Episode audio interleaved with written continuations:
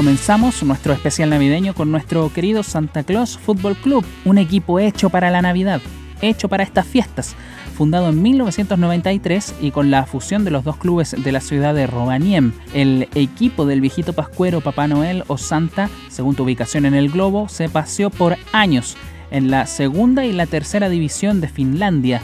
En los años 90 gozó de tanta popularidad en Europa que llegó a disputar un partido amistoso ante el Crystal Palace.